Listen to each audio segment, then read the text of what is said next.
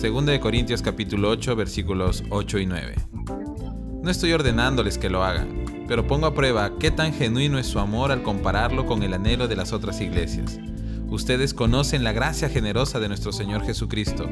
Aunque era rico, por amor a ustedes, se hizo pobre para que mediante su pobreza pudiera hacerlos ricos.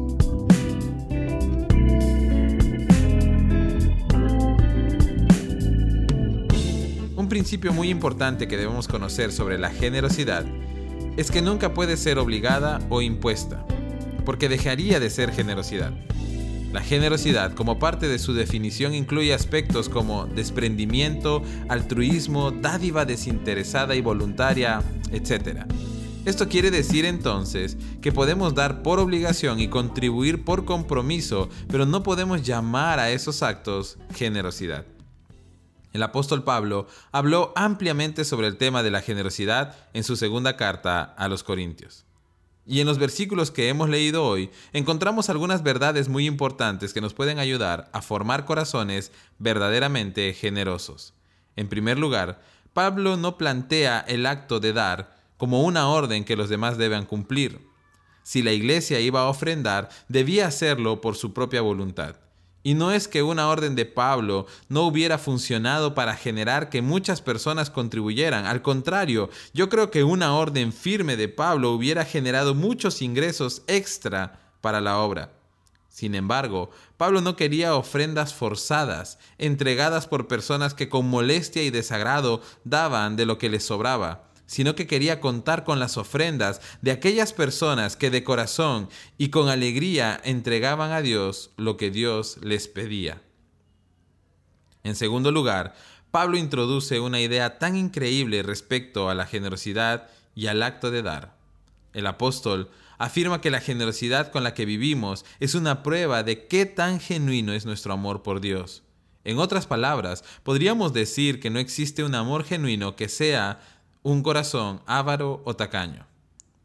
No existe un corazón amoroso que no sea también un corazón generoso.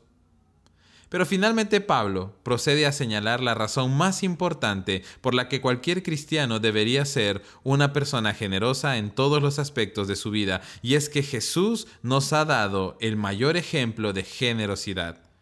Siendo Jesús rico en poder y en gloria, no se aferró a ello, sino que por amor a la humanidad se hizo pobre. Se entregó por nosotros para que mediante su pobreza nosotros nos hiciéramos ricos. Evidentemente, el texto no está haciendo énfasis en que Jesús fuera pobre materialmente, aunque sí lo fue. Ni tampoco está diciendo que los cristianos seremos ricos materialmente, pero está diciendo que Jesús, teniéndolo todo, se desprendió de ello para que nosotros lo tuviéramos.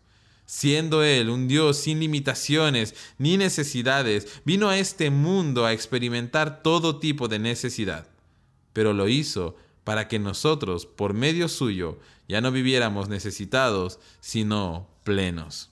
Si Cristo pudo dar, si Cristo pudo desprenderse de lo que valoraba y atesoraba, y si pudo entregar aún su propia vida por nuestro bien, ¿cuánto más nosotros deberíamos desprendernos de algo tan básico como lo material, con tal de poder bendecir a otras personas, tal como Cristo nos bendijo a nosotros.